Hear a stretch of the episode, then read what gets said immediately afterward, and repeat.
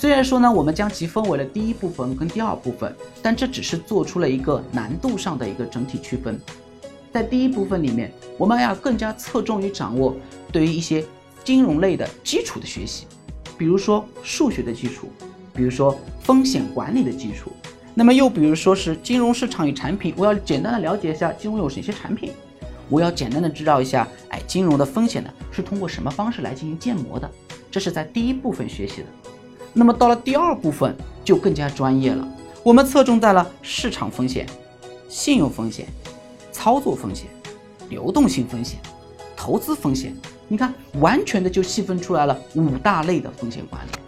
那当然了，除此之外，我们还要求大家时时刻刻的了解当前的时事，